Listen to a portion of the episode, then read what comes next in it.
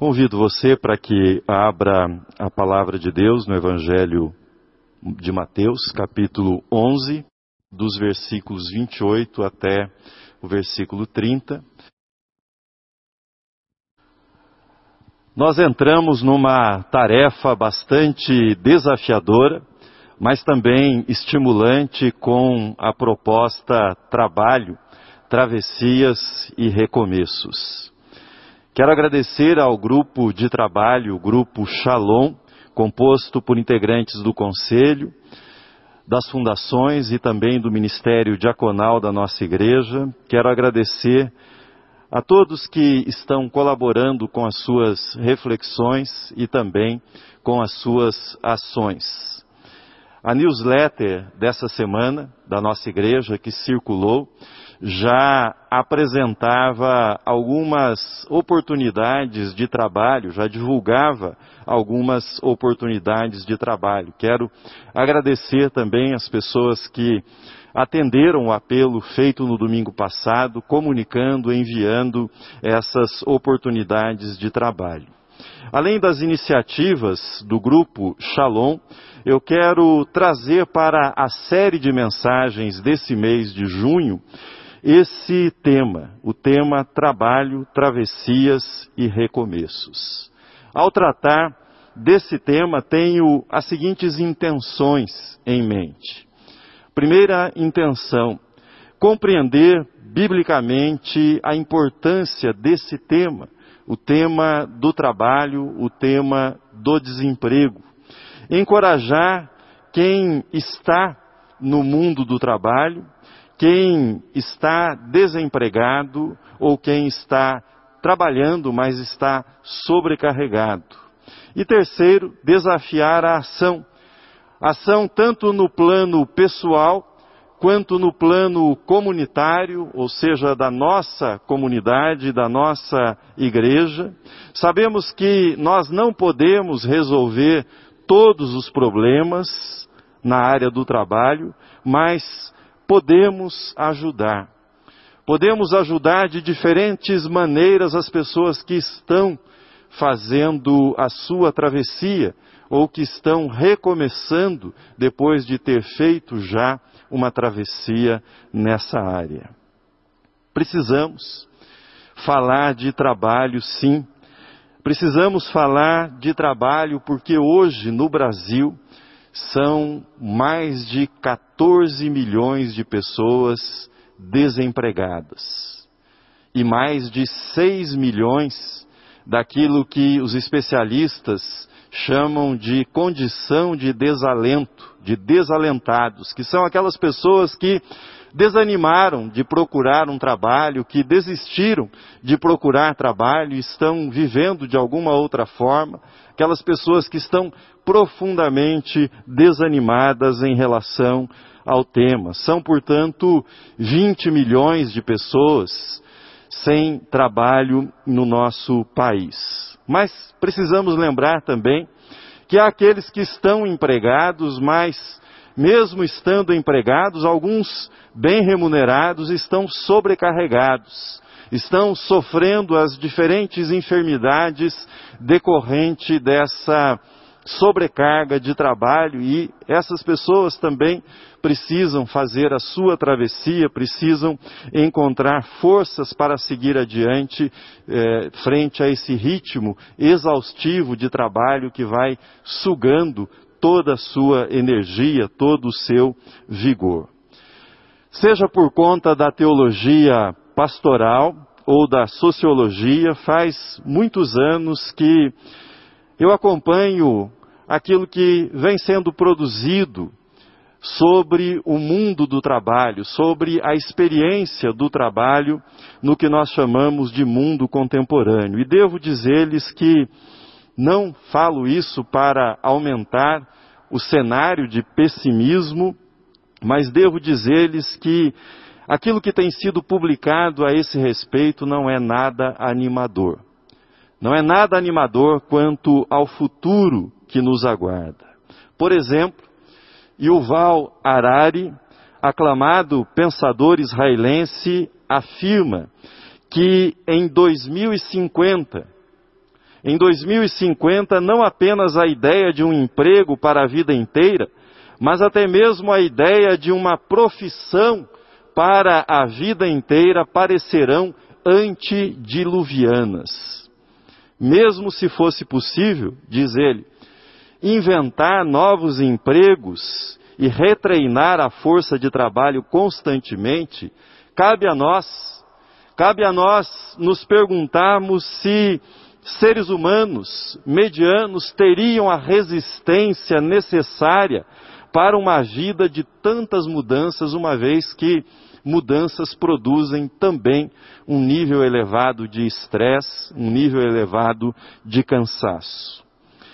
Você já deve ter visto algum, alguns desses filmes de ação em que os personagens estão fugindo, escapando de um mundo que está sendo destruído e eles precisam atravessar uma ponte que os levará para um lugar de segurança, ou os levará para um outro mundo, os levará para uma fuga, deixando para trás aquele mundo que está sendo destruído. Pois bem, Yuval Harari toma essa imagem de uma ponte e faz a seguinte afirmação sobre o trabalho e a sociedade que está emergindo a partir das mudanças que estão sendo processadas no âmbito do trabalho. Ele diz o seguinte: agora a ponte está balançando e pode desabar.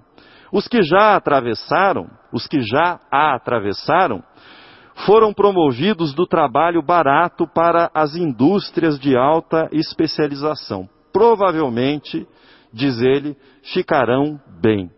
Mas os que ficarem para trás poderão se ver encalhados do lado errado do abismo, sem meios para atravessá-lo. Fecho aspas.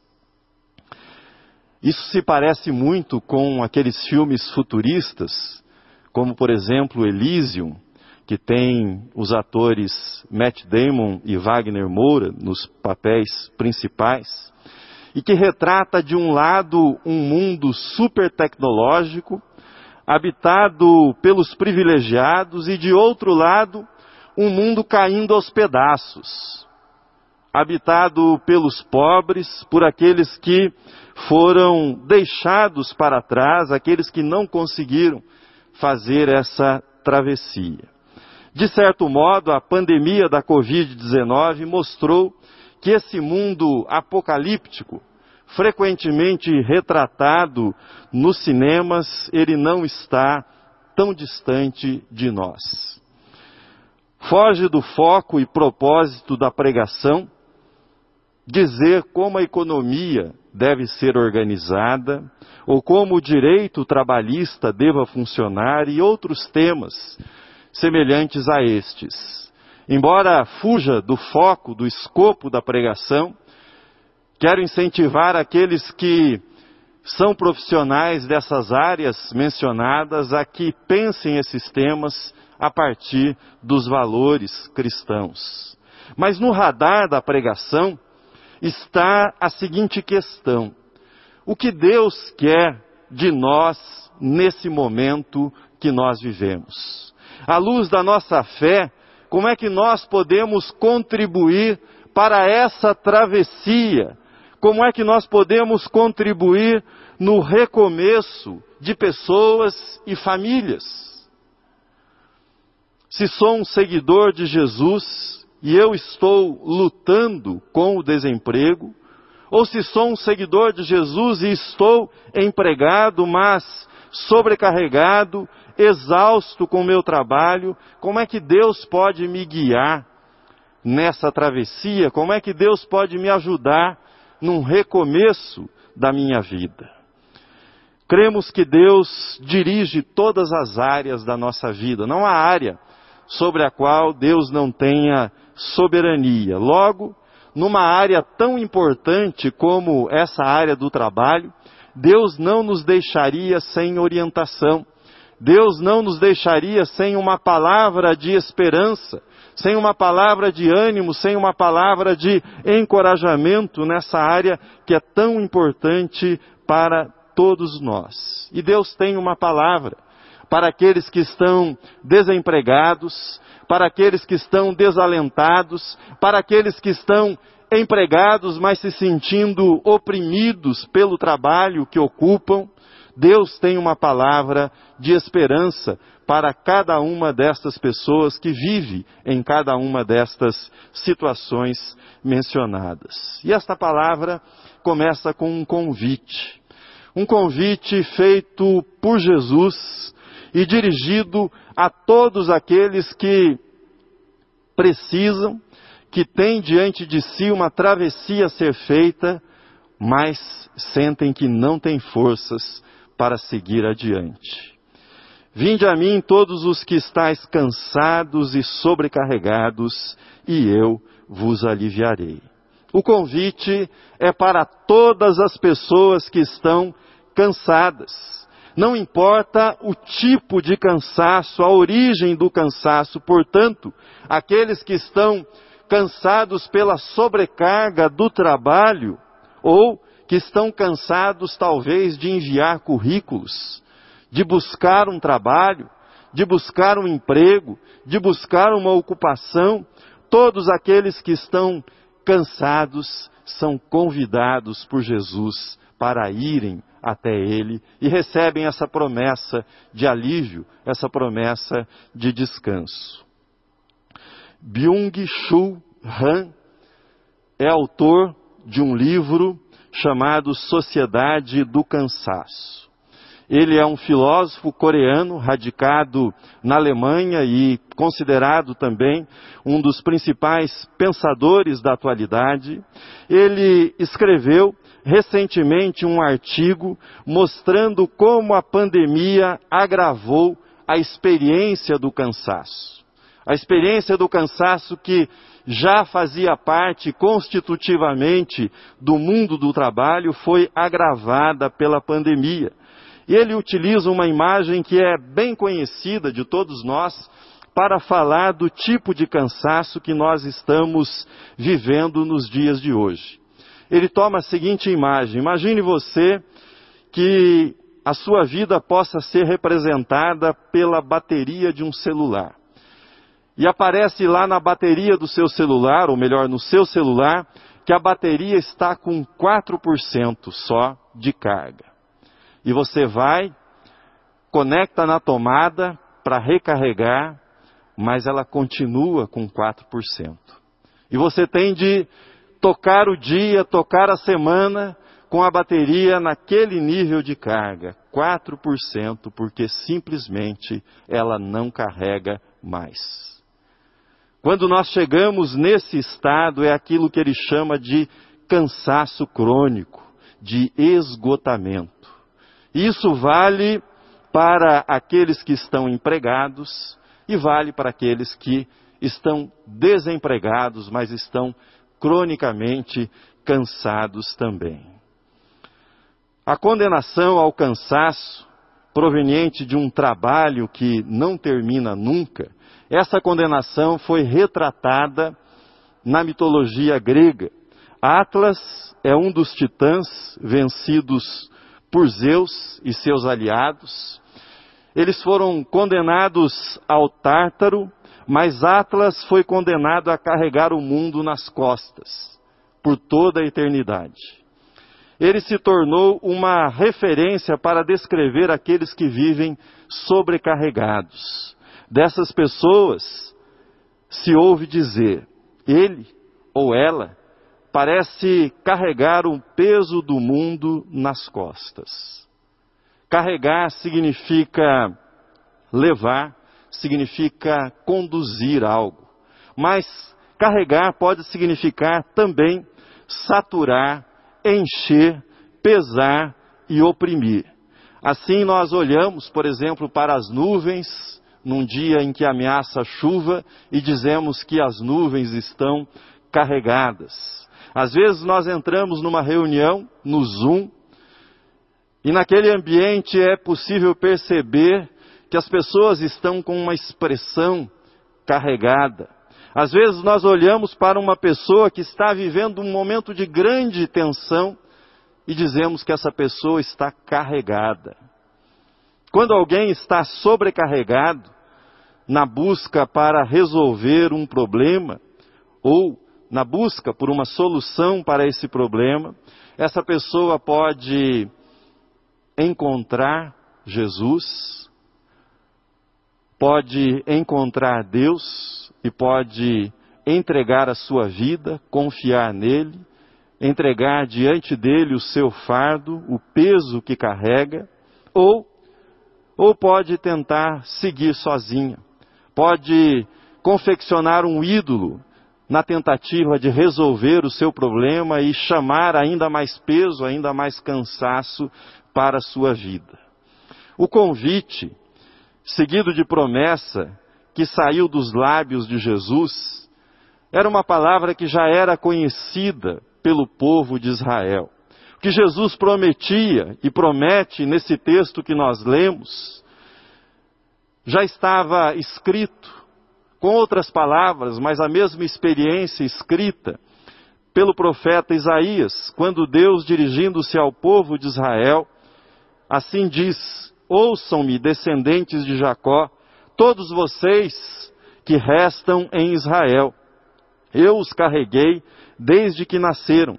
Cuidei de vocês desde que estavam no ventre, serei o seu Deus por toda a sua vida, até que os seus cabelos fiquem brancos. Eu os criei e cuidarei de vocês, eu os carregarei e os salvarei. Em síntese, podemos seguir carregando o mundo sobre, sobre os nossos ombros, ou podemos aceitar a oferta de Jesus e ter essa experiência descrita pelo profeta Isaías de ser carregado nos braços do Deus eterno quando nós não temos mais forças para seguir adiante. Nesse período da pandemia, eu ouvi falar pela primeira vez de primeiros socorros emocionais. Não sei se essa esse conceito já existia e começou a ser divulgado na pandemia, provavelmente, mas foi a primeira vez que eu ouvi falar em primeiros socorros emocionais. É uma transposição para a psicologia da noção de primeiros socorros quando nós estamos diante de um acidente, aquilo que precisa ser feito emergencialmente.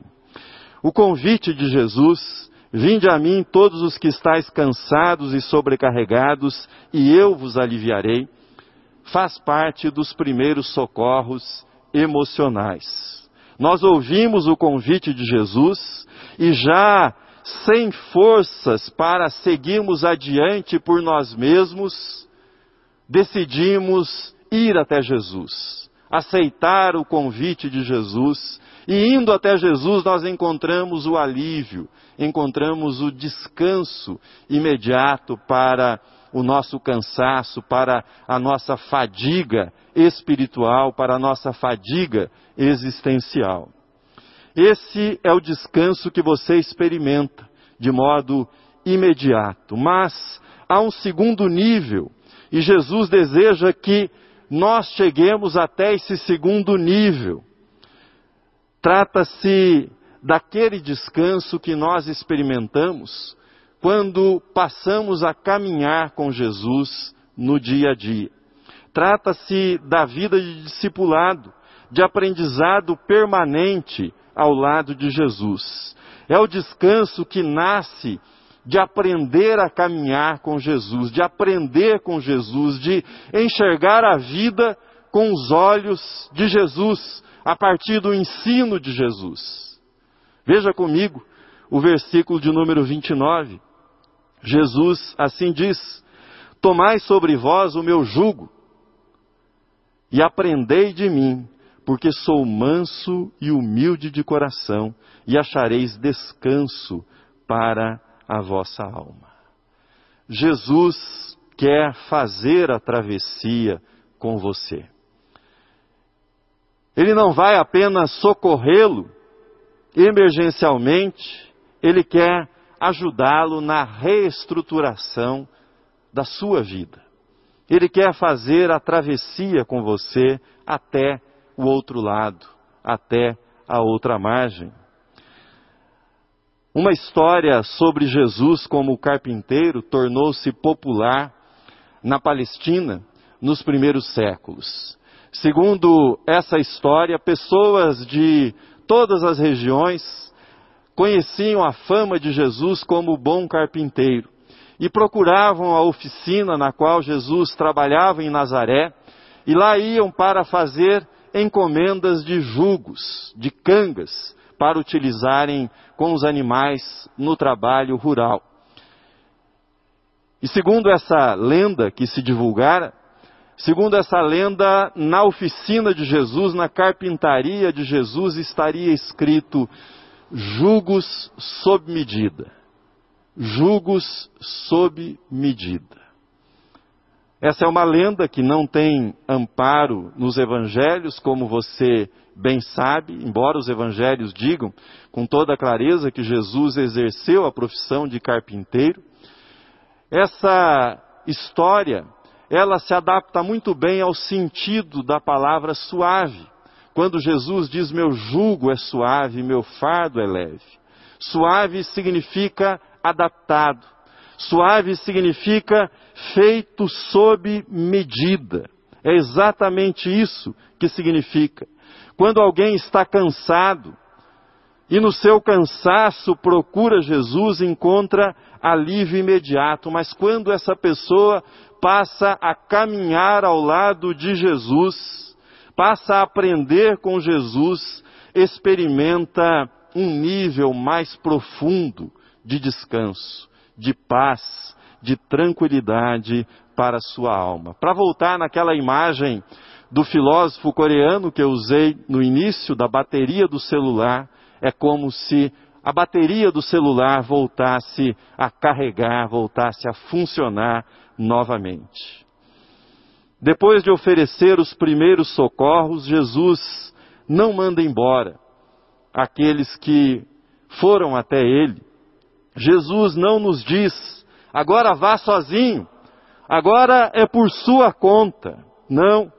O Mestre toma o jugo e nos diz: Eu continuarei com você, eu irei com você, eu estarei com você, eu ajudarei você a levar o peso, eu dividirei a carga com você, eu farei a travessia com você.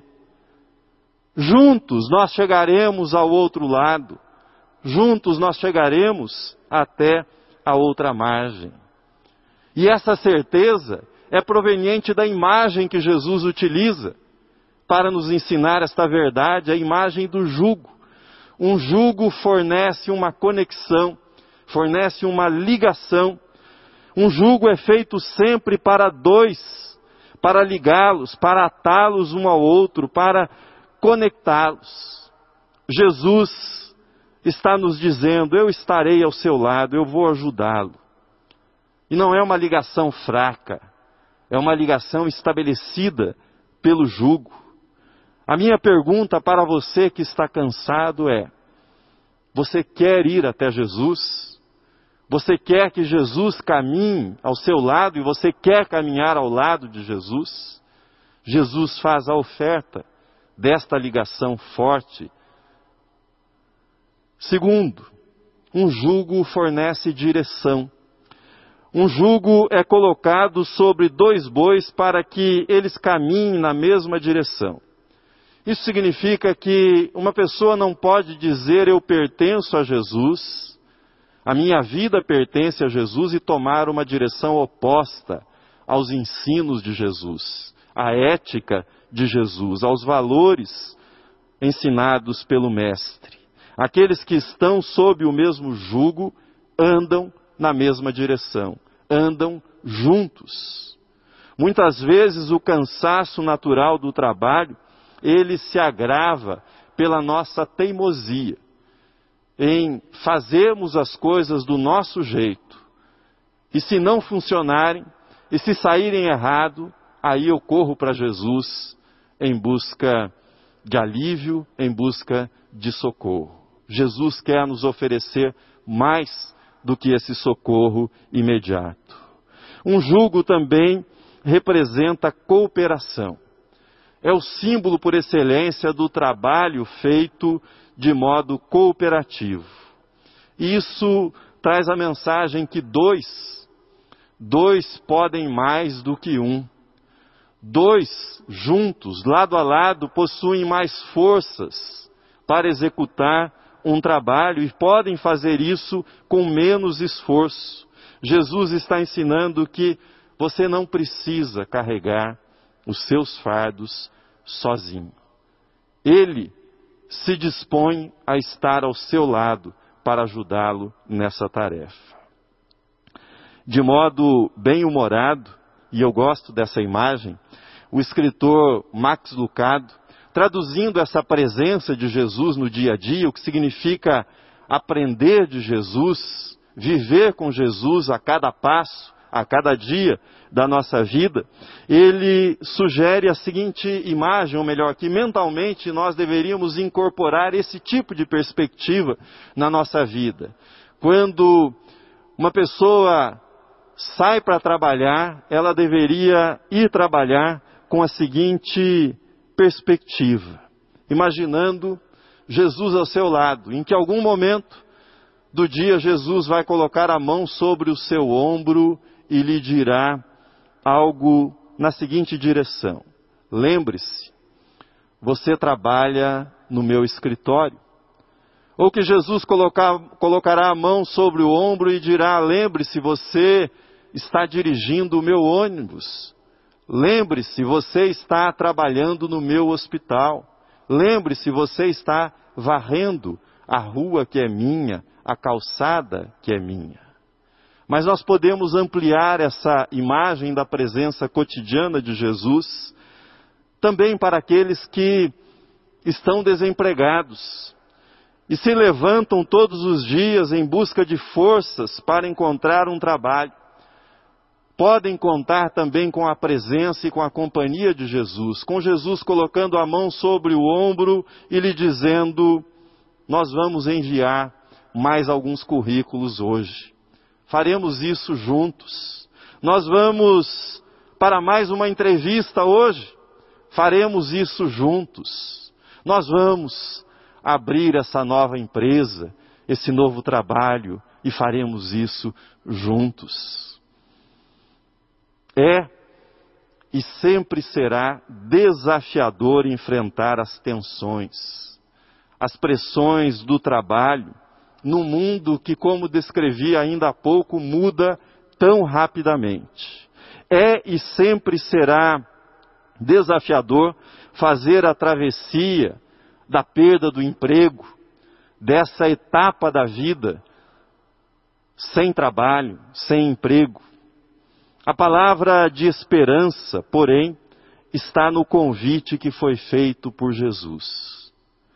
Vinde a mim se você está cansado, se você chegou ao final das suas forças, se a bateria não está recarregando mais, se você está sem forças para ir adiante, vá até Jesus. Vá até Jesus. Ele promete descanso, promete alívio para a sua vida. Mas o Mestre oferece mais, oferece o melhor. Ele oferece a própria companhia dele, a própria amizade dele para a travessia, para o recomeço. Ele promete que estará ao seu lado. Ele promete que o ajudará a carregar os fardos do trabalho, os fardos do desemprego. Ele dará a direção para a sua travessia. Ele vai dividir com você o peso nessa travessia. Por fim, por fim, você se lembra que eu mencionei a imagem de uma ponte que balança e que está prestes a cair. Mencionei essa imagem para falar esse mundo dividido no qual nós vivemos. Nós não podemos cair no engodo, no engodo do individualismo salvacionista que prega cada um por si. Cada um por si. Assim como Jesus se põe ao nosso lado e nos ajuda com os nossos fardos, nós devemos nos colocar ao lado uns dos outros e devemos ajudar uns aos outros nas travessias e nos recomeços. Esse é o nosso papel como seguidores, como seguidoras de Jesus Cristo. Que Ele nos ajude, que Ele nos fortaleça, para que nós possamos ajudar os outros também nas suas travessias e recomeços. Amém.